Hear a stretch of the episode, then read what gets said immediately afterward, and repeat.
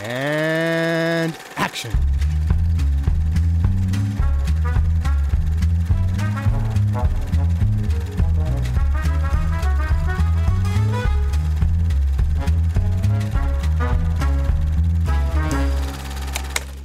You see, the creative process uh, is always the best, you see.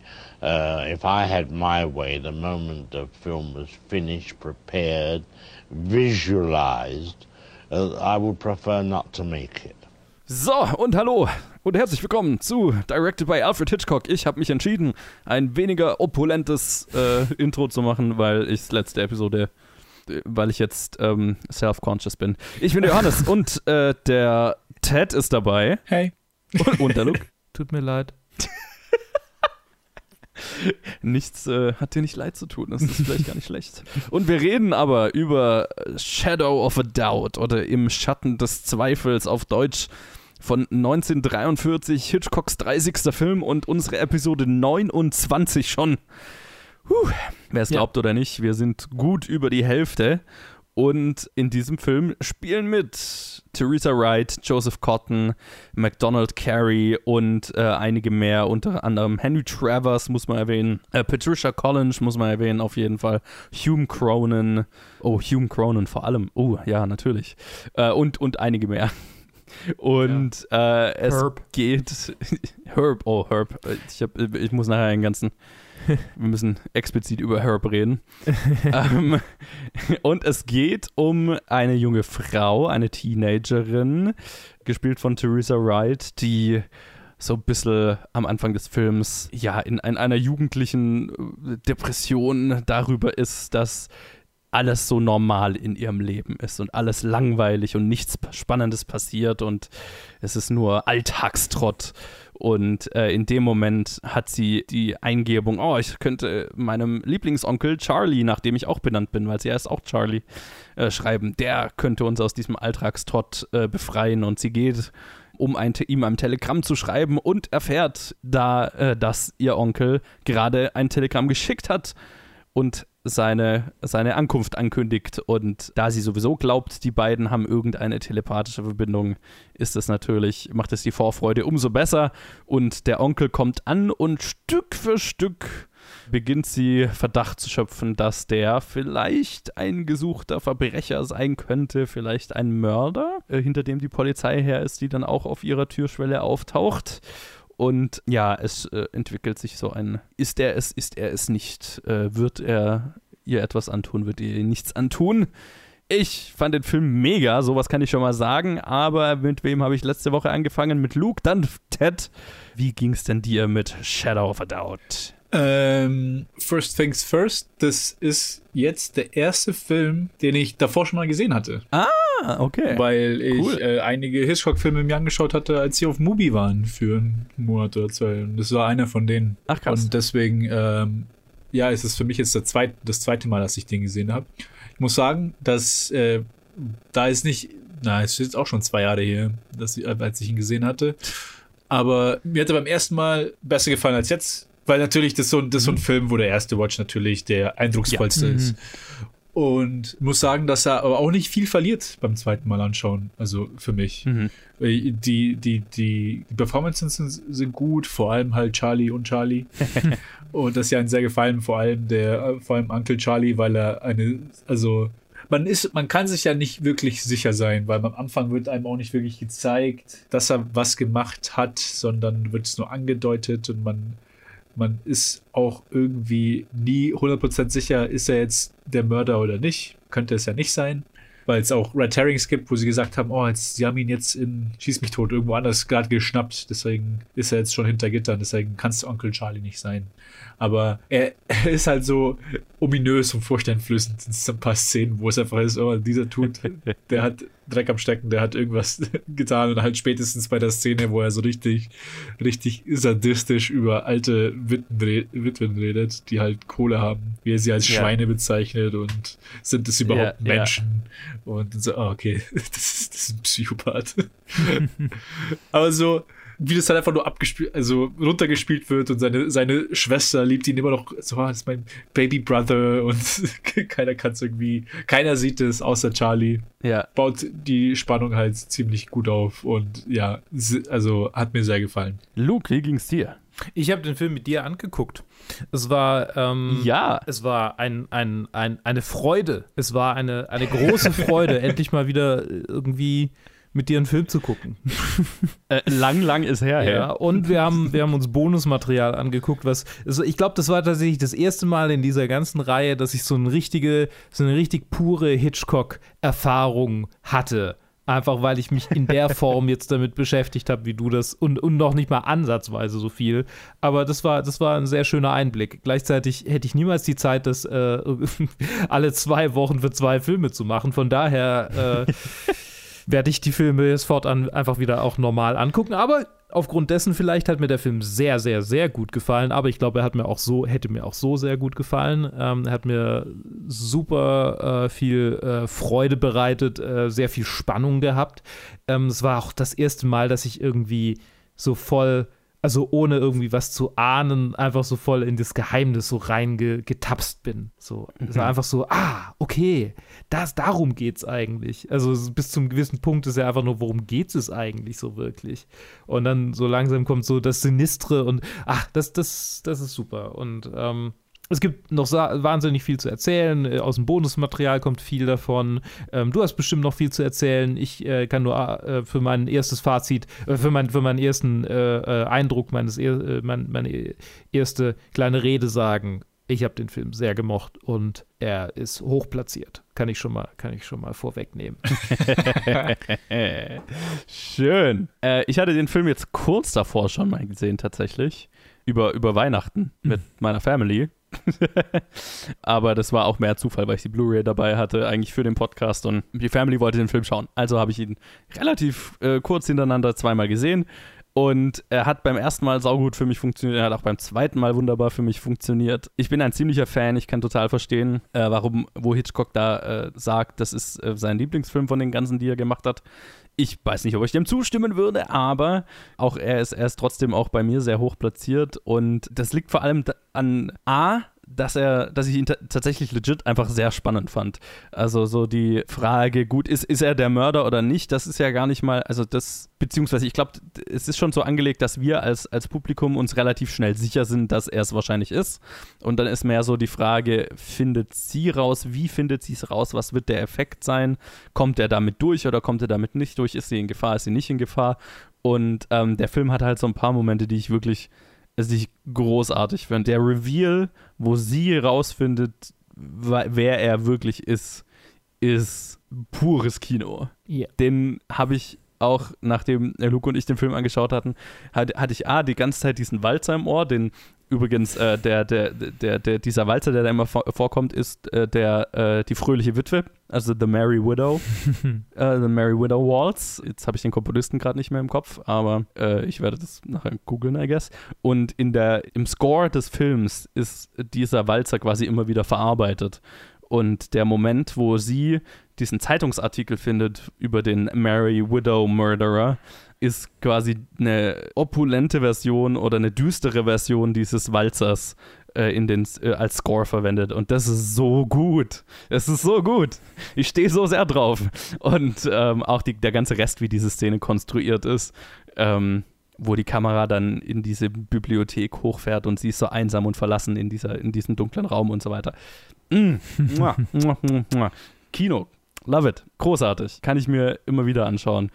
Und noch dazu kommt halt der wirklich gute Charakter gespielt von Joseph Cotton, der einen wunderbaren Psychopathen spielt, der über den ganzen Film immer wieder Überraschungen hat. Also so, so Momente, wo du dir wirklich glaubst äh, oder wo du wirklich so siehst, okay, ich kann verstehen, warum Leute glauben, der ist es nicht oder wie, warum er die Leute an, äh, an der Nase rumführt und auch warum er Opfer, wo er sein, wie er seine Opfer kriegt. Ne? Es gibt ja auch eine Witwe, die er fast, also die, er hat ja quasi schon das nächste Opfer an Land gezogen, bevor er am Ende zu Fall gebracht wird und gleichzeitig halt so die, die, die, das tiefe, tiefe Böse hinter se seinem Charakter, das eigentlich nur an einer Stelle so richtig rüber rauskommt, nämlich wo er diesen einen Monolog am, am, Küchentisch hält, den du ja auch schon erwähnt hast, Ted, ne? Mhm.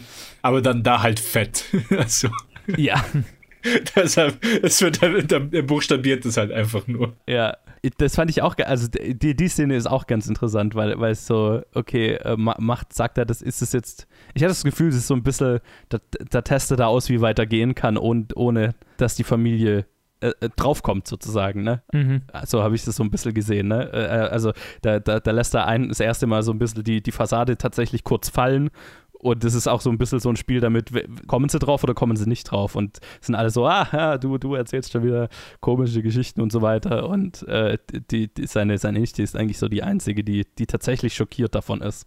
Und die auch eine ziemlich coole Reaktion hat da drauf, ne? Aber ich rede schon viel zu, viel zu detailliert über einzelne Szenen. Ich vielleicht, äh, um, um, um, unser Format so ein bisschen beizubehalten, vielleicht noch kurz Hintergründe zu dem Film. Der Film basiert auf einer Kurzgeschichte, genannt Uncle Charlie von Gordon MacDonald die wiederum auf einem tatsächlichen Serienmörder basiert, äh, Earl Leonard Nelson, der mindestens 22 Frauen getötet hatte in, in, in dieser Zeit, ein bisschen früher. Und außerdem ist auch noch als Inspiration genannt der Pariser Mörder, der später auch die Vorlage für Charlie Chaplins Monsieur Verdoux, Verdot war. Hm. Also so aus diesen zwei äh, tatsächlichen Serienmördern ist es so ein bisschen inspiriert und es ist tatsächlich eine Geschichte oder beziehungsweise Hitchcock selber hatte mit dem mit Gordon MacDonald mit dem Autoren gesprochen darüber, ob er nicht ein Drehbuch für ihn schreiben will und so weiter und es kam quasi so im, im Gespräch raus, dass er eben diese Idee für diese Geschichte hatte und Hitchcock hat ihn eben dazu ermutigt, ja mach das könnte doch mein nächster Film sein. Und er war halt so beschäftigt, dass dann die erste Version Hitchcock und Alma geschrieben haben, seine Frau.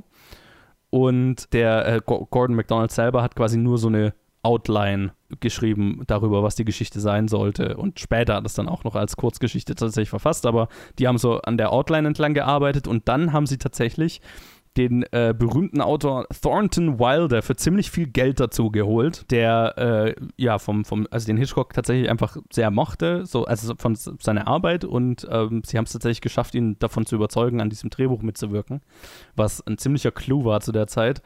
Und als der dann später zur Armee musste, haben sie dann noch eine Autorin äh, Sally Benson dazu geholt, äh, um das Drehbuch fertig zu schreiben, schreiben. Und am Set selber hat dann noch die Schauspielerin Patricia Collins, die die Mutter der Familie spielt, die hat auch noch Stimmt. Szenen überarbeitet. Unter anderem eben zum Beispiel die Charakterisierung ihres Charakters, also von der Mutter.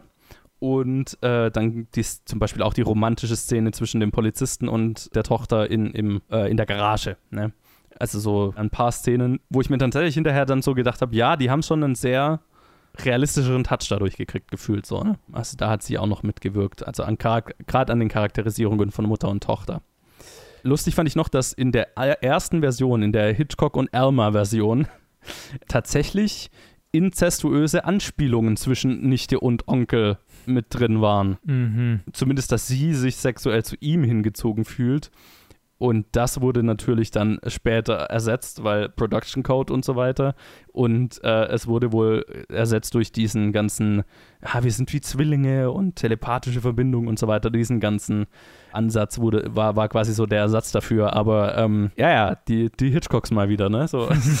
ja, die Vibes waren auf jeden Fall da. Das wundert mich halt einfach nicht. Und ich fand's lustig, weil du, Luke, hattest es noch gesagt, äh, glaube ich, wo wir den Film geschaut haben ähm, ob das in die Richtung gehen soll oder nicht, aber ich habe es dann erst hinterher gelesen, dass es tatsächlich mal drin war. Tja. Ich meine tatsächlich so die, die Top-Review auf Letterbox ist ja quasi äh, äh, jemand, der diesen Film mit Cersei ex Jamie aus Game of Thrones vergleicht. Ah, okay, okay. mir ist aufgefallen, mir ist gerade aufgallen, als ich auf Letterboxd ein bisschen rumgeklickt habe, ähm, einer der beiden Art Director für diesen Film, John B. Goodman, war in ganz schön vielen Horrorfilmen dabei. In ganz schön vielen Horrorfilmen. Also nicht als Schauspieler, sondern auch als Art Director. Und ich finde, das ist so, das ist so ein bisschen ähm, ein Ding, was bei diesem Film auch herausgestochen ist. Vielleicht auch des, äh, deswegen, was wir dann an, an, an Bonusmaterial angeguckt haben.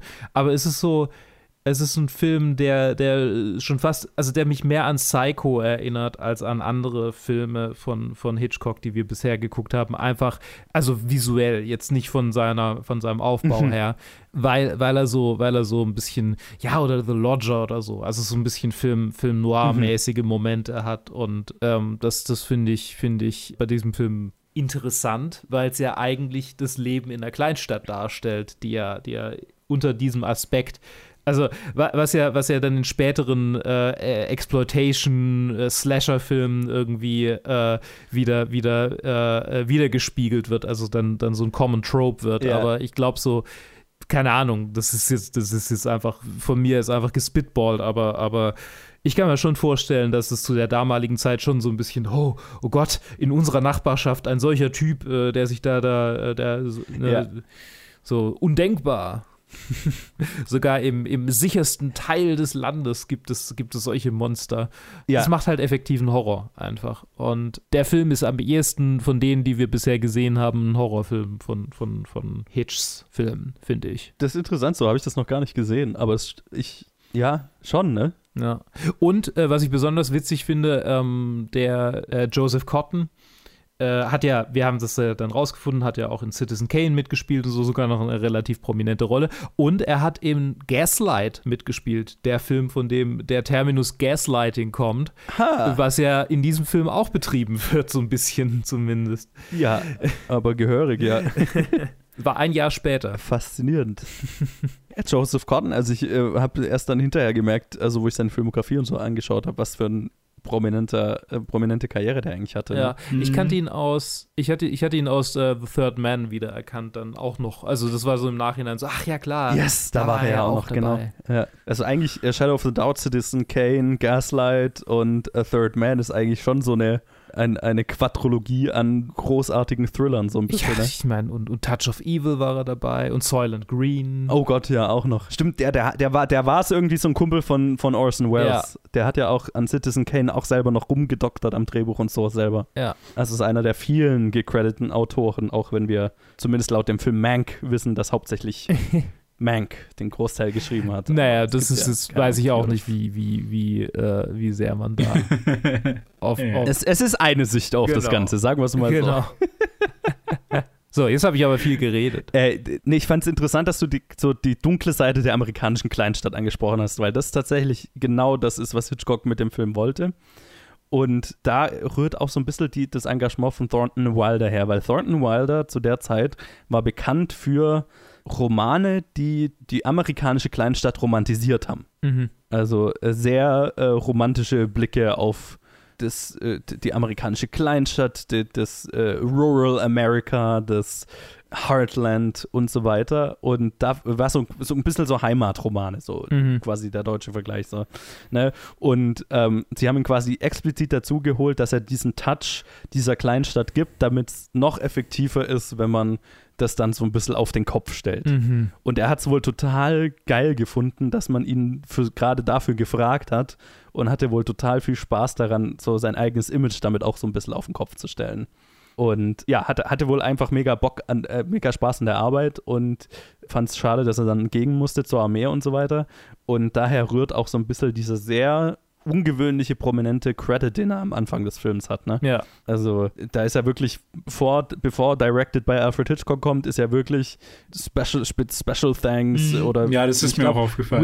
we, ja. Genau, we would like to acknowledge the special contribution of Mr. Thornton Wilder. Oder irgendwie so ein ganz blumiger Credit, den er da gekriegt Mhm. hat. Was wohl so, also was Hitchcock als äh, sentimentalen Touch seinerseits beschrieben hat, einfach weil er, weil A. Thornton Wilder der erste nennenswerte, namenhafte amerikanische Autor war, der Hitchcocks Arbeit gewürdigt hat. also quasi der mit ihm überhaupt zusammenarbeiten wollte, ne? der sich quasi auf das B-Movie-Niveau herablassen Ja. wollte, so zumindest aus Sicht des, keine Ahnung, der, der Autorenobrigkeit des Feuilletons, keine Ahnung.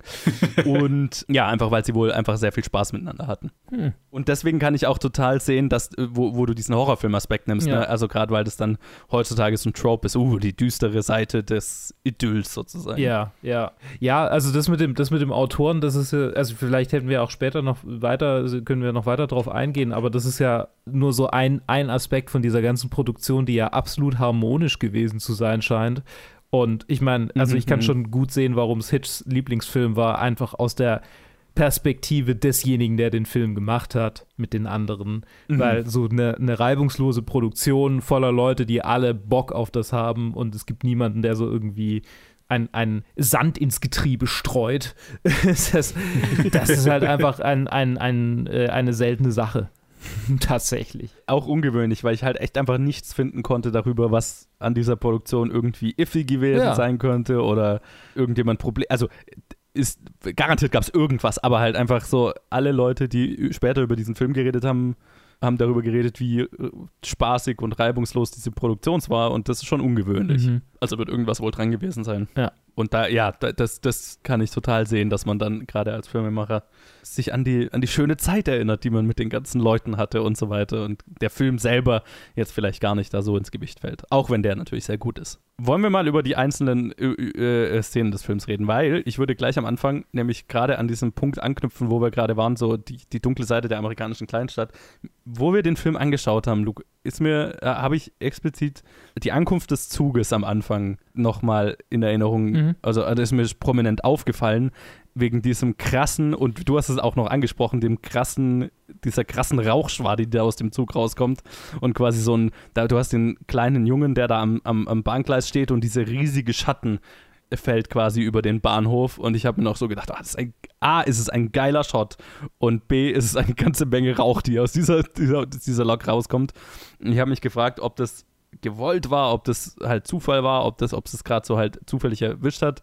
Und tatsächlich war es einfach 100% gewollt und Hitchcock hat also quasi von den Zugführern verlangt, dass sie ordentlich Rauch rausblasen. Also es wäre normal nicht so viel Rauch gewesen. Mhm. Ja, das war schon äh, total so gewollt, dass halt dieser riesige Schatten, na, wenn der Onkel ankommt, dann wirft seinen gigantischen Schatten auf diese, auf diese Kleinstadt und so weiter. Das ist einfach, muah, Ja. muah, muah, muah. love it. Großartige Bildsprache. Ja, nachdem man es bei Saboteur schon gesehen hat, mit diesen Rauchschwaden, Stimmt, der stimmt. von rechts im Bild kommt, dann hat sich der Hitchcock einfach gedacht, ach, wieso nicht in jedem fucking Film?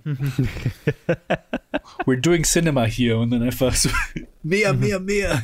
Fahr doch mal zurück und dann noch mal mehr. Nee, das war, das war schon eindrucksvoll. Es ist ein, ein Bild, das sich in mein Hirn eingebrannt hat. Also, ich love it. Es ist ein richtig geiler Shot. Für mich ist es so komisch. Es gibt so viele Szenen, die ich, die ich mag an dem Film. Aber die eine, die sich in meinem, in meinen Kopf eingebrannt hat, ist dieselbe, die mir beim ersten Anschauen extrem aufgefallen ist. Und es war einfach dieser, dieser Sprung in der Mitte des Films, wo sie auf ein Date geht, wo Charlie auf ein Date mit dem Polizisten ist. Ja. Und dann ist ein Shot ist, sie treffen eine Freundin von ihr und latschen halt gerade links aus dem Shot und in, der nächste Shot halt schreit sie und so, was? How could you? s-" Also ich so, hä, da Ja. fehlt doch irgendwas dazwischen. Das kann doch nicht sein, dass wir von da nach da gehen. Und es hat mich beim zweiten Mal anschauen genauso irgendwie so geschockt irgendwie wie beim ersten Mal. Richtig schräg. Und das ist so das, was bei mir, also so eine komische Szene, das ist, das ist so eine, äh, auch keine so irgendwie so eindrucksvolle Kombination, aber das hat sich einfach bei mir so eingebrannt, weil ich einfach, weil ich einfach nicht drauf klarkomme, dass, dass das einfach so gedreht wurde. Es, es, es war schon wohl so geschrieben. Ich habe auch irgendwas dazu gelesen, aber ich erinnere mich gerade nicht mehr so richtig dran. Ich habe irgendein Zitat von Hitchcock gelesen, so quasi äh, effizientes Storytelling und so weiter. Aber tatsächlich finde ich, Hitchcocks Filme haben manchmal solche Sprünge, wo ich mir denke, das hätte man heutzutage anders gemacht oder das, das finde ich vom Rhythmus ein bisschen holprig oder plötzlich. Also es gibt in fast jedem Film mal so einen Ja. Moment oder so. Ja, ja. Ganz oft am Ende, weil er ja schon irgendwie so diese Philosophie hat, okay, wenn das Finale passiert ist, dann ist der Film vorbei, also ist der Film jetzt sofort vorbei. Mhm. Und ist in dem Film ja auch so, ne? Der Typ fällt aus dem Zug und das nächste ist im Prinzip Ende. Ja. Also da kommt noch ein kurzer Epilog, aber dann ist fertig. So, ja, ja, ne? genau, darauf wollte ich gerade eingehen, dass, dass, es, dass, es, dass es halt auch furchtbar ist, dass wir quasi auch gar nicht die Auswirkungen erleben, was sein Tod so mit sich bringt. Äh, so quasi diese ganze, Total, die ja. Mutter, die ganze Familie, die da irgendwie alle so, so, so auf ihn sehen und, und dann wird es halt einfach übergangen. Zack. Und da ist dann auch wieder so ein Aus Versehen. Also es ist nicht so, dass sie versucht, er versucht sie herauszuschubsen, aber Mhm. irgendwie stolpert er einfach dann nur raus. Sie ist halt auch dann nicht schuld daran. Muss man, das Ja, muss man auch stimmt, vermeiden. stimmt. Ja, total. Ja, das ist, das ist tatsächlich so, ein Hitch, äh, so, ein, äh, so eine Tendenz von Hitchcock, die ich tatsächlich nicht mag. Dieses, okay, wenn, wenn, der, wenn der Böse tot ist oder wenn, die, wenn, die, wenn das Geheimnis aufgelöst ist, dann ist der Film vorbei und jetzt schnell zum Ende und dann ra alle raus. Mhm. Weil ich stehe tatsächlich sehr auf ein Sitzen in einem bestimmten Gefühl, auf ein, die Konsequenzen noch spüren, noch mal drüber nachdenken können, was gerade passiert ist und so weiter, auf ein, auf ein gutes Ende, auf einen guten Epilog, auf einen, einen emotionalen Ausklang. Das ist tatsächlich eine der Sachen, die mich fast in jedem Hitchcock-Film stört, ist so diese, diese Tendenz, einfach sehr, sehr schnell dann Mhm. die Leute aus dem Kino rauszuhauen. Ja. Das ist, äh, ich musste, also als du das gesagt hast, so, was, wie wirkt sich daraus, darauf aus, dann musste ich direkt, ich weiß nicht, welcher, welcher Film das ist, da gibt es mehrere Filme davon, wo am Anfang, wo sie einfach nur durch die Charaktere so in Stills zeigen und dann so ein Text drunter. Und das und das ist aus dem geworden. Und 1988. So, so Crime-Doku-Soap-mäßig. ja, nee, wie heißt dieser, So. dieser Film von, ich glaube, das ist bei, äh, von, oh Gott, wie heißt der nochmal, der der Princess Bride gemacht hat? Der Regisseur, der, Der Regisseur? Harry, Harry mit Sally gemacht hat. Ja, ja, ähm, ähm, Rob Reiner, oder? Rob Reiner, was ist dieser andere Film, den er, für den er so bekannt ist? Oder war das, war das überhaupt er? Ich weiß es nicht. Voll die Tangent hier. Warte, lass mich kurz nach. Warte. Ah, oder war das Zemeckis? Keine Ahnung, hey. Warte, ich, ich, ich, ich schau gerade Rob Reiner. Was ein Crime-Film? Nee, das war so ein, so ein Film über so eine, Tru eine Truppe von, von Jungs und dann ganz am Ende. Oh, du meinst American Graffiti? No, no, no, das ist, das hätte, das hätte ich gewusst. Also American Graffiti ist am Ende, okay, der und der ist im Vietnamkrieg ums Leben gekommen, der und der. Ah, dann kenn ich, ach, dann anscheinend war es auch da, aber das ist nicht der Film, von dem ich es kenne. Anyway. Daran musste ich Stand denken, als by das me. gesagt Stand by me, ja, genau. Meinst du ernsthaft Stand oh, by ja, Me? ja, klar. Stand by Me ist auch, da ist es auch am Ende so. ist, ja, das, ist das Zemeckis oder ist das Rob Reiner? Nee, das ist Rob das ist Reiner. Rob Reiner. Ah, Okay. Ah. Ja, ja, ja, ja. Oh Gott. Anyway, zurück Okay, zum Film. okay, okay, okay. Aber ich, ich erinnere mich gar nicht mehr, was aus den, also was da am Ende in den Title Cards steht in Stand by Me. Ah, ich weiß auch nicht, was da steht. Ich weiß, ich, wahrscheinlich kenne ich das auch eigentlich mehr von Filmen, die einen Spoof draus gemacht haben. So auch ähm, Ja. Animal House oder so, Ja. wo ja, John okay. Belushis Charakter irgendwie Senator wird oder irgendein Scheiß. Ja, ja, ja. Oder jede Menge YouTube-Videos. Ah ja, genau, wo sie einfach Ja, den ja. Joke draus ziehen. Ja. Ist ein, ist ein Trope. Ja, also äh, tatsächlich ist es, ist es so, eine, so eine Sache mit dem, mit dem, mit, die, mit dieser, mit dieser Endsequenz. Ich wollte noch mal drauf eingehen. Mhm. Ich, ich glaube, dass Hitchcock in der Hinsicht einfach kein guter Geschichtenerzähler ist. Tatsächlich. So, dass, also ich glaube, dass Hitchcock generell kein, kein wahnsinnig guter Geschichtenerzähler ist. Er kann gut Geschichten inszenieren. Aber, aber wirklich Interesse an der Geschichte an sich hat er gar nicht so viel, meiner Ansicht nach. Es ist so, es ist so, so er, hat, er hat mehr Interesse daran, die, die Leute in den Band zu ziehen, als tatsächlich was, was Interessantes oder Bedeutungsvolles zu erzählen, meistens. Ja, ich glaube, das würde er auch selber so sagen. Also, keine Ahnung. Er hat selber seine Filme immer mit, mit Achterbahnfahrten verglichen. Mm. Eigentlich will er eine gute Achterbahnfahrt bauen, so, ne? Ja, die erzählt meistens auch keine gute Geschichte. Ja, und ich glaube, die, die, die, die besten Hitchcock-Filme, da sind- ist halt irgendwie noch ein Autor dabei oder so, der halt äh, das Drehbuch noch bestückt mit, mit mehr, als worauf Hitchcocks Instinkt vielleicht Bock hätte. Mhm. Also ich, ich sehe, was du meinst. Er ist, er, ich finde, er ist ein äh, ist schon ein meisterhafter Geschichtenerzähler auf eine bestimmte, also er ist ein Meister, was es daran angeht, mit der Sprache, mit der filmischen Sprache umzugehen, ne? eine, Gesch eine, eine filmische Geschichte zu erzählen. Aber die Story, also das Drehbuch selber, ist bei ihm bei weitem nicht der Fokus. Mhm. Das ist Ja. so ein Mittel zum Zweck. Und insofern würde ich dir schon zustimmen, was die Aussage angeht. Und ich glaube, das ist ja auch so, diese, diese Enden, das ist ja schon einfach sehr, glaube ich, sein Instinkt, einfach zu sagen, nee, er selber hat einfach in dem Moment, wo er herausgefunden hat, wer der Mörder ist, hat er kein Interesse, Interesse mehr an der Geschichte. Mhm. Entsprechend hat das Publikum auch kein Interesse mehr, also jetzt machen wir den Film fertig so. Ne? Und ich glaube, da, da, das, das, da kommt sein eigener Instinkt halt einfach sehr durch. Ja, absolut. Ich, ich, ich finde jetzt, also ich weiß nicht, ob es dann sich das damit verbindet, aber halt auch seine Tendenz, Filme, die auf Büchern basieren, einfach so ein bisschen auseinanderzunehmen und einfach so auch komplett umzugestalten, halt nach seiner Vision, wo es ihm auch gar nicht so wichtig geht, was ist jetzt der Punkt von diesem Buch, sondern einfach nur, okay, was kann ich jetzt daraus machen, was, was mir gefällt. Ja, und ich glaube, das, das ist, was ich meine. So, wenn er nämlich ein Buch adaptiert oder ein Stück adaptiert, wo halt in der, in der, in der, in der Vorlage einfach schon eine coole Message drin ist oder ein, ein tiefergründiger, ein tief, tiefgründiger Plot oder so, dann, dann kommt das auch im Film rüber. Und er ist ja schon so, dass er das auch erkennt und das auch äh, fördert, aber ich glaube, er würde jetzt von sich aus das nicht so machen oder schreiben oder da einen Wert drauf legen. Das ist mehr ein Bonus, wenn es Mhm. dabei ist und rüberkommt. Ja, jetzt haben wir, jetzt haben wir eine ziemliche, ziemliche Diskussion über, jetzt habe ich hier gerade so eine Diskussion über Hitchcock an, als, an sich hier an, an, an, an, äh, losgetreten. Ich weiß gar nicht mehr, wo wir so richtig beim Film eigentlich waren. Es ist eine interessante Diskussion, die, die, ich, die ich gerne nochmal ganz am Ende, wenn wir wirklich Ja, alles ja. gesehen haben, was er jemals gemacht hat. So. Aber ich, ich habe schon so das Gefühl, ich fühle mich ganz wohl damit, das so sagen zu können. Also ich glaube, so auch von seinen späteren Filmen, was ich gesehen habe, Mhm.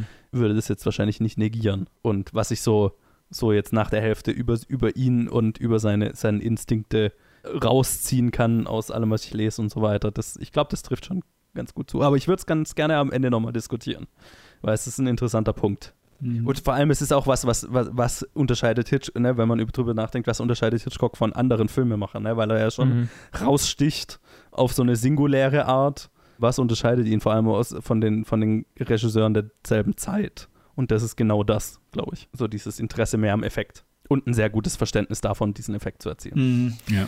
So, Das war jetzt sehr meta. Wollen wir über Onkel Charlie reden? Ja.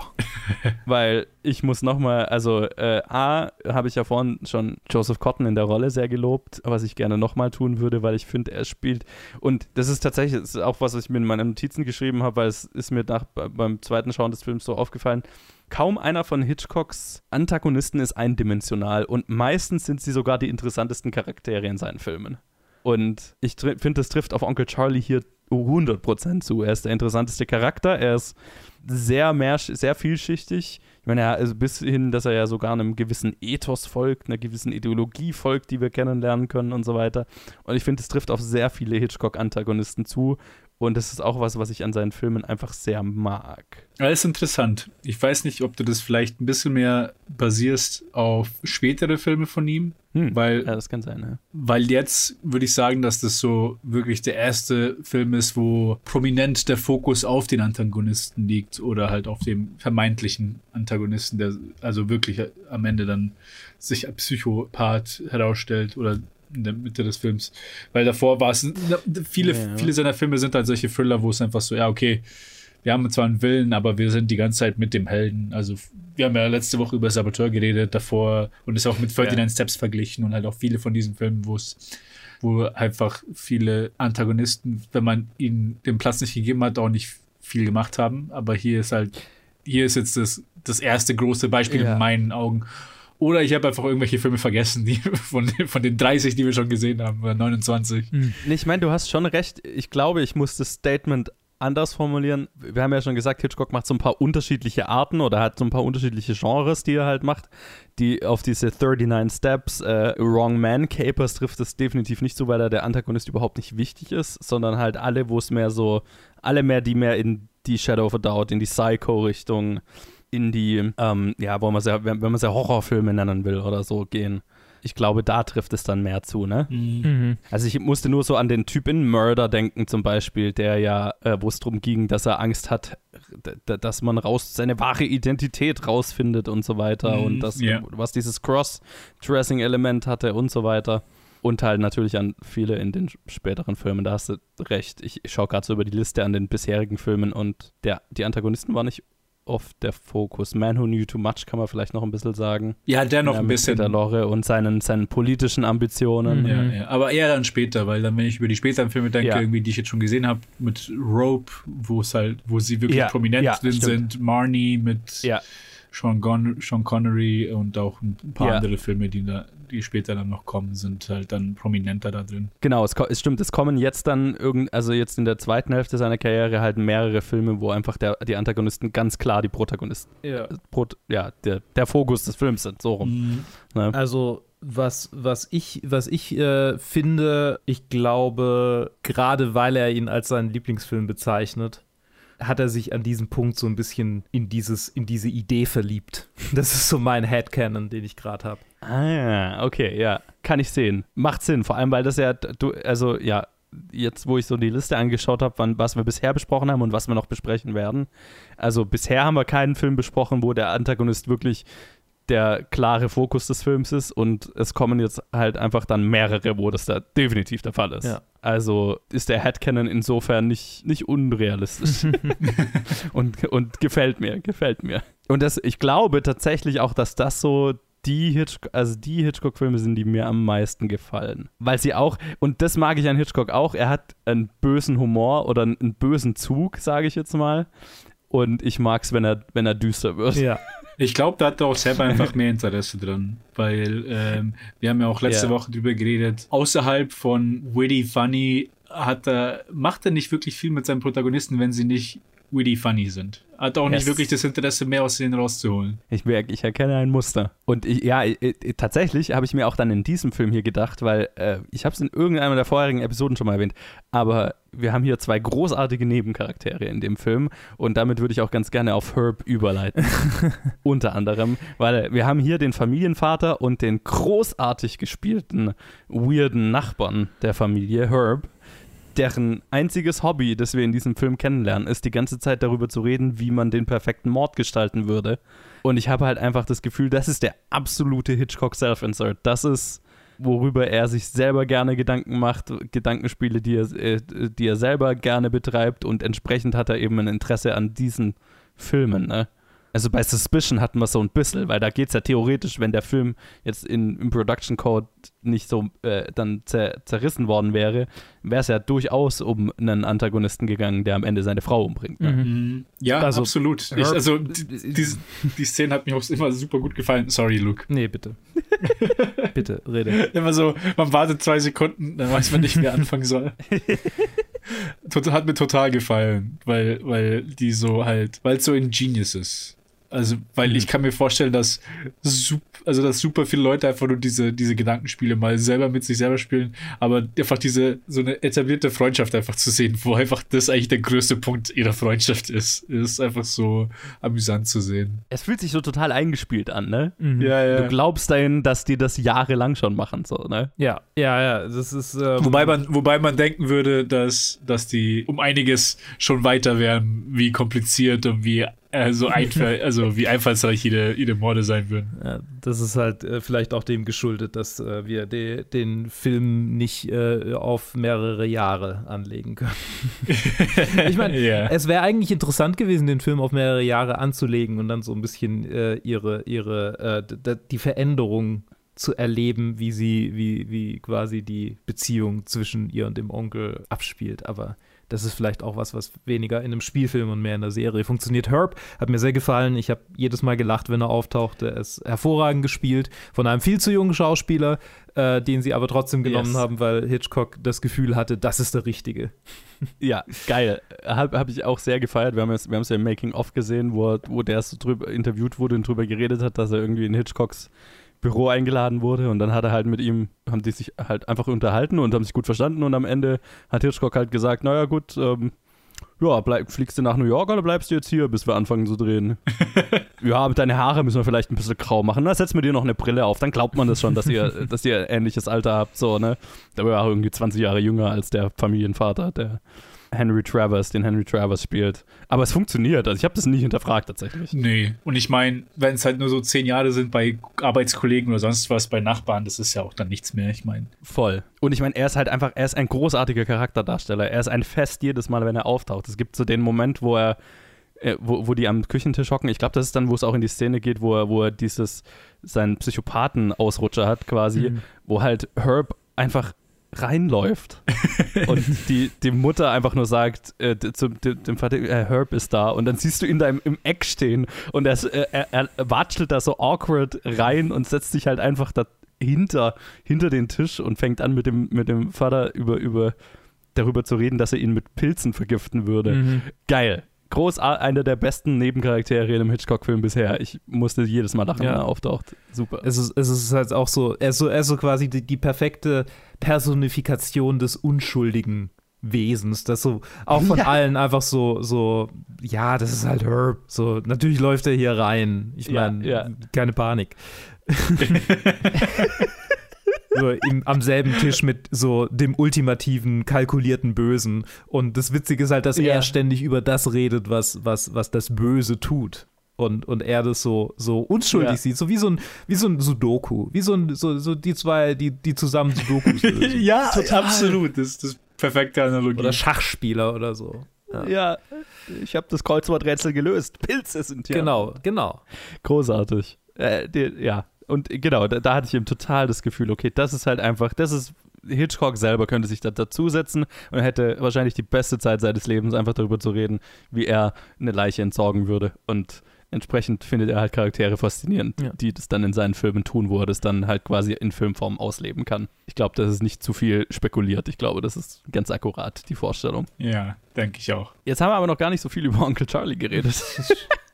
Nämlich finde ich äh, Joseph Cotton sehr, sehr gut in seiner, in seiner Darstellung, schon allein vom, von der, vom Opening Shot im Prinzip, wo er da auf dem Bett liegt. Und ich liebe die Parallele, die am Anfang des Films zwischen ihm und seiner Nichte Charlie aufgebaut wird. Ne? Beide liegen auf dem Bett, beide sind unzufrieden mit ihrer aktuellen Situation und glauben, irgendwas sich, muss sich ändern. Und beide kommen auf die Idee, dass der jeweils andere die Lösung für das jeweilige Problem sein könnte. Nur sind die Probleme sehr, sehr anders. Ja. Auch die, ne, das Visuelle, wie, beide aus demselben Winkel, auf dem Bett liegend äh, gefilmt und so weiter, ist schon, ist schon sehr geil aufgebaut. Und wie er dann halt einfach in diese Stadt kommt, äh, gerade mit dem vorhin angesprochenen Schattenwurf und so weiter, wie so ein amerikanischer Satan, habe ich in irgendeiner Biografie gelesen, dass es quasi so ein Äquivalent dazu ist, der quasi dann die, diese Stadt in die Finsternis stürzt. Das ist schon, das ist, das ist sehr breit angelegt, ne, der Charakter, aber sehr, definitiv sehr meine Wellenlänge, habe ich sehr gefeiert. Ja, kann ich nur unterschreiben. Also ich sehr, sehr, sehr eindrucksvolle Performance. Ich fand ihn. Und das war, das war das Interessante, weil der Film ja auch so hängen geblieben war, als ich ihn vor zwei Jahren gesehen habe Mhm. und als ich ihn jetzt wieder gesehen habe. Ich habe ihn, das war wirklich der, so der eine, als ich mal durch die Liste geschaut habe, ich so, oh, das ist der erste Film, auf den ich mich wirklich freuen kann, weil ich weiß, dass er mir super gut gefallen hat. Und Ja. dass ich das halt auch bei jetzt nach einem Repeat Watch auch, auch nochmal betonen kann und mich auch auf ein drittes Mal freuen kann in der Zukunft. Ja. Weil das einfach so eine, weil er das halt, ich will nicht sagen, er trägt den Film, weil der Film ist ja zum, zum großen Teil auch auf ihn fokussiert. 50-50 würde ich mal sagen, Genau. er, und, er und Theresa Wright. Genau, Ja. genau. Und halt beide sind sehr gut, aber er ist dann der interessantere von den beiden Charakteren. Definitiv, wobei ich auch an der Stelle nochmal sagen äh, oder äh, mal sagen wollen würde, dass sie, dass ich sie tatsächlich auch sehr gut finde, auch wenn, wenn man natürlich, wenn man drüber nachdenkt, sie offensichtlich keine Teenagerin ist, aber gerade am Anfang finde ich es, es sehr gut, äh, wie sie es schafft, dieses äh, rastlose Teenager-Dasein, das finde ich, es kommt sehr gut rüber. Also, da gefällt es mir fast am besten am Anfang in der Szene, wo sie, wo sie, wo der Vater irgendwie reinkommt und sie mit ihm rumphilosophiert, äh, wie monoton und eintönig das ganze Leben überhaupt ist und was ist der Sinn überhaupt von dem ganzen Scheiß und so weiter. das finde ich trifft, trifft der Film schon sehr gut. Ja, das, diese Teenager-Sachen, das, das stört mich nie. Ich habe ich hab Grease gesehen und also, also ganz ehrlich, die, können sonst wie alt ausschauen. Ja, dann ist auch alles egal. Ja, genau. Es hat Leute, die sehen aus wie 50 und sind Ja, angeblich ja, ja. 17. Aber halt hier, ich finde es ich find's immer ganz cool, also cool. So eine Sache, die mir halt immer auffällt in diesen älteren Filmen, wo einfach alle so extrem eloquent sind. Egal welches Alter Ja. sie haben, selbst die kleinen Kinder. Und so, ah, das, ich kann einfach nicht glauben, dass Leute so sprechen, aber es funktioniert halt für den Film. Uh, Vor allem halt die kleine, Ja, Schw übrigens- kleine Schwester ist halt auch so ein kleiner, kleiner süßer Charakter. holy shit, die kleine Schwester ist großartig. Ja. Die, die hatte ich schon wieder ganz vergessen, aber die muss man, muss ich definitiv noch äh, sehr lobend erwähnen. Was eine gut gecastete Rolle. Und ich, wenn ich mich recht erinnere, hat Hitchcock die einfach auf der Straße getroffen. Yo, she looks like a nerd. Ja, random irgendwie und die ist halt, die, die hat dir halt irgendwie gefallen, hat sie zum Casting eingeladen. Also habe ich, musste ich auch jedes Mal lachen, wo dann die kleine Schwester an die, an die, ans Telefon geht und ihr Buch nicht aus der Hand legt und so weiter. Und ich habe so das Gefühl, die ist auch noch so ein anderer Hitchcock Self-Insert, weil der ja auch eher so ein Kind war, das halt die ganze Zeit gelesen hat und so ein bisschen nerdy und awkward war. Wobei sie nicht wirklich awkward ist. Nee, wie sie ist super selbstbewusst und das, Ja. also ich wünschte, ich wäre so gewesen, wenn ich so jung war. Ja, So Ja, richtig, so- richtig, ich weiß, was ich mag, ich weiß, was ich will. Der, der, das Proto, der Prototyp des, des selbstsicheren Nerds, die, die irgendwie in, Ja, in okay. Filmen leben, aber irgendwie nicht so, nicht so richtig in meinem, in meinem Umfeld. naja, nee, stimmt nicht so ganz. Aber in dem Alter, also in dem Alter ist es schon irgendwie so nicht so nicht so häufig. Also das ist schon so eine einzigartige Persönlichkeit, die sie da, die sie da hat. Geil, habe ich mega gefeiert. Und ich fand es auch interessant, jetzt so im Nachhinein, habe ich gerade darüber nachgedacht, dass eigentlich so äh, in dieser ganzen Familie die Frauen eigentlich die interessantesten Rollen sind, weil der Sohn ist so ein bisschen so eine Non-Entität, ne? Und der Vater ja auch, außer dass er halt gerne über Morde diskutiert. Aber sonst hat er nicht so eine große emotionale Impact auf den ganzen Film, Mhm. ne? Ja, den Sohn hatte ich komplett vergessen. Bis du ihn Ja, der ist halt irgendwie so ein kleines Kind, das halt rumsteht. Ja, genau. Und ich meine, der, der kommt am Anfang einmal, das fand ich auch noch ganz gut, so die Familiendynamik, ne? Der kommt am Anfang einmal rein und erzählt, wie, dass er die Treppenstufen gezählt hat, die er hochgelaufen ist oder so, aber so über den Rest des Films ähm, ist definitiv, die beiden Schwestern sind mehr der Fokus. ja, ja, ja. Und der Vater, der ist halt auch eher so passiv dabei. Der ist halt da, damit Herb kommen kann. Das ist der Katalysator für Herb Ja, und wir sind ihm dankbar dafür. genau. sehr schön. Ähm, wir haben ja vorhin erwähnt, dass es so wohl so eine, so eine Hunky-Dory, äh, wir haben uns alle lieb Produktion war. Ähm, ich habe so das Gefühl, ein Grund dafür könnte sein, dass die halt tatsächlich on Location gedreht haben, nämlich, jetzt habe ich vergessen, in welcher Stadt die das gedreht hat. Und zwar nicht Santa Monica, ne?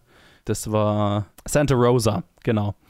Also die, die Stadt, in der das spielt, in der haben sie auch tatsächlich gedreht. Die haben also tatsächlich einfach nach einer Stadt gesucht, nach einer kalifornischen, in die halt äh, dieses Kleinstadt mit Charme-Image irgendwie verkörpern kann und haben halt Santa Rosa gefunden und haben sie halt beschlossen, okay, wir drehen da. Das hat den, die, die, die Bahnstation, die uns gefällt. Also das sind alles tatsächliche Locations. Und der Grund dafür war, dass es zu der Zeit, weil wir mitten im Krieg waren, eine Verordnung der US-Regierung gab, die äh, die Ausgaben für Setbau auf maximal 5000 Dollar pro Film beschränkt hat, Hm. um Material für den Krieg zu sparen, sprich Holz und bla bla bla. Also war es halt naheliegender, an, on Location zu drehen. Das heißt, man hat halt nach einem Haus gesucht, also das Haus gibt es wirklich und man hat halt quasi einfach, die sind halt mit der ganzen Produktion in diese Stadt gezogen, haben da gewohnt und war quasi so ein kleines Camp halt einfach. Und das ist halt, also definitiv bei Filmproduktionen sorgt es mehr für so ein familiäres Verhältnis, wenn du halt wirklich Tag und Nacht miteinander verbringst, als wenn du, wenn du im Studio drehst, dann gehst dann gehen halt am Ja. Ende des Abends alle heim und dann kommst du am Morgen wieder wie im Büro so, aber Wenn es halt in die Jugendherberge geht, ist halt anders. äh, äh, genau, also das Gefühl kann ich mir total gut vorstellen und es war wohl so, dass die halt lang nach einem Haus gesucht haben und dann haben sie halt in Santa Rosa dieses Haus gefunden, das ihnen da sehr gut gefallen hat, weil es groß war, aber weil es noch ungefähr in dem Preissegment war, was sich wohl diese Familie hätte leisten können, bla. Äh, und es war halt so ein bisschen runtergekommen, was auch so preislich dann wieder Sinn gemacht hat. Und äh, als die, also sie haben halt quasi dann dieses Haus gebucht und als die Crew dann letztendlich zum Drehen kam, waren die Besitzer wohl so stolz darauf gewesen, dass ihr Haus jetzt für einen Film benutzt wird, dass sie es halt komplett renovieren und herrichten haben lassen. Und dann hat es halt überhaupt nicht mehr dem, dem, dem Haus entsprochen, das die halt eigentlich wollten. Das halt so ein bisschen zwar groß aussieht, aber jetzt nicht so, als hätten die jetzt die Kohle, um das die ganze Zeit in Stand zu halten. Und dann mussten sie es halt wieder dreckig machen und wieder ein bisschen kaputter aussehen lassen und haben es denen halt dann nach dem Dreh wieder alles natürlich renoviert. Aber ich fand es eine sehr lustige kleine Geschichte. Ja, es ist, es ist süß. Die, die Hausbesitzer so, oh fuck, wir müssen, müssen renovieren. Sonst, es sonst, ist auch ein sehr schönes Haus, finde ich. was werden die Ja. Nachbarn sagen, wenn sie unser Haus im, in einem Film sehen? Total. Oder das, das ist jetzt der Anlass, dass wir das Geld ausgeben können, um Ja, genau. äh, das Haus ein bisschen herzurichten. Ja. So, ne? Ja. Stell dir mal vor, du lässt dein Haus irgendwie schön herrichten und dann kommen die äh, am ersten Drehtag und sagen, yo, Moment, wir müssen es wieder, das, das müssen wir bitte, bitte alles hässlicher machen. Käme ich mir, glaube ich, ein bisschen verarscht davon vor. Aber ja, also dieses ganze. On-Location, also ich finde, du, du merkst es dem Film schon so ein bisschen an, ne? auch die ganzen Straßenzüge sind echt, das hat nicht dieses Artifizielle, was so manche Filmstädte manchmal haben können, Film, äh, gebaute Sets und so weiter. Ne? Ja, Ja, ja, es ist eine gewisse, eine gewisse Authentizität drin in diesem, in Ja. diesem Film. Ja. Was halt dann dieses Kleinstadt mit der bösen Seite Gefühl wieder verstärkt. Mhm. Kurz vor dem Ende der Drehba- Dreharbeiten ist Hitchcocks Mutter verstorben in London. Mhm. Äh, tatsächlich aber an einer Krankheit, nicht in irgendwelchen Kriegsfolgen. Und es gab dann so äh, äh, einige Vermutungen und Stimmen, dass wohl äh, der Charakter der Mutter in diesem Film Züge von Hitchcocks Mutter bekommen haben soll und äh, dass, dass, dass er da wohl so ein bisschen ein Andenken an seine Mutter geschaffen hat. Äh, das bestreitet die Hitchcock-Familie jedoch. Und mei, die Wahrheit wird wohl irgendwo dazwischen liegen, aber ich fand es einen ganz interessanten Gedanken, weil das noch nie so ein in Hitchcocks Filmen bisher war. Es gibt dann schon sehr viele Filme, die einen klar sehr markante Müttercharaktere haben, aber bisher war es ja noch nicht so ein Ding. Hm. Also wenn es wirklich kurz vor Ende der Dreharbeiten war, kann ich, also würde ich, würde ich der Theorie wahrscheinlich nicht unterschreiben, dass da noch Mhm. viel was, äh, noch Gut, ich meine, krank, krank war sie ja schon lang. Ah ja, klar, natürlich. Also sie, war, die Theorie war jetzt nicht, dass er irgendwie nach dem Tod dann sie verewigt hat, sondern halt schon quasi, Ah, verstehe. dass sie halt wohl Quirks hatte, so wie sie ans Telefon geht, als Hitchcocks Mutter wohl so auch ans Telefon gegangen ist. Aber ähm, das sind halt alles so Sachen, gut, das ist halt wahrscheinlich auch mal so gegen diese Generation Ja. halt ans Telefon. Ich meine, so. das macht halt auch meine Oma so Ja. ans Telefon gehen. Also. Richtig, ne? Also deswegen, ich kann schon verstehen, dass dann irgendwie äh, die Hitchcock-Familie sagt, ja, okay, jetzt interpretiertet ihr da so ein bisschen zu viel Ja. rein, aber okay. Aber ich, ich finde es auch nicht abwegig, das da reinlesen zu wollen. Mei, das ist dann so ein bisschen Interpretationssache, aber wenn man das da drin sehen will, dann kann man das sicher da drin Ja. sehen. Ja, und äh, dann äh, während äh, diese, dieser Produktion hat Hitchcock dann natürlich sich wieder um seinen nächsten Film gekümmert und zu dem Zeitpunkt war dann 20th Century Fox sehr daran interessiert, Hitchcock unter Vertrag zu nehmen. Und äh, der wollte eigentlich mal wieder, das hat er ja ständig immer mal probiert, äh, eine Radioshow produzieren.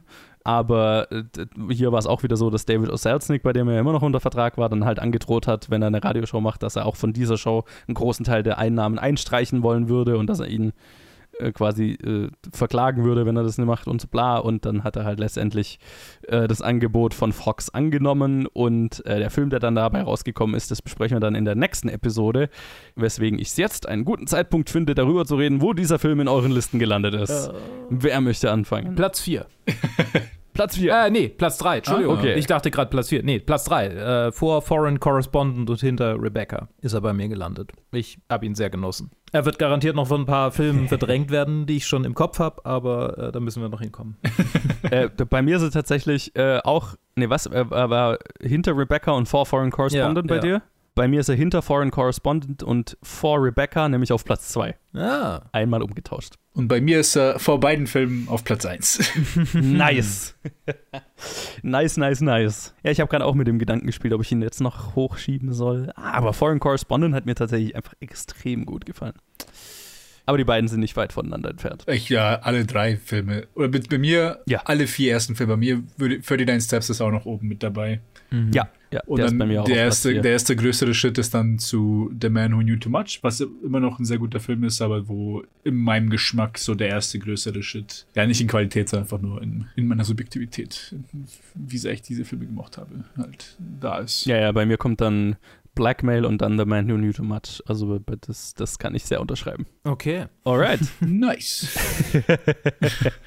Äh, Dann würde ich doch mal sagen, äh, war das unsere Episode zu Shadow of a Doubt. Wa- wa- Was war es auf Deutsch? Im Angesicht des Zweifels? Äh, ja, sowas, sowas bestimmt. Im Schatten des Zweifels. Uff, im Schatten des Zweifels. So rum. Äh, danke fürs Zuhören. Danke, Luke, Ted, dass ihr dabei wart. Gerne. Gerne. Und wir hören uns dann äh, nächste Woche wieder, wo es zu einem weiteren sehr offensichtlichen, sehr, äh, also in dem Fall ist der Zweite Weltkrieg deutlich das Thema. Und es ist sehr politisch, nämlich reden wir nächste Episode über Lifeboat, das Rettungsboot. Bis dann. Bis dann.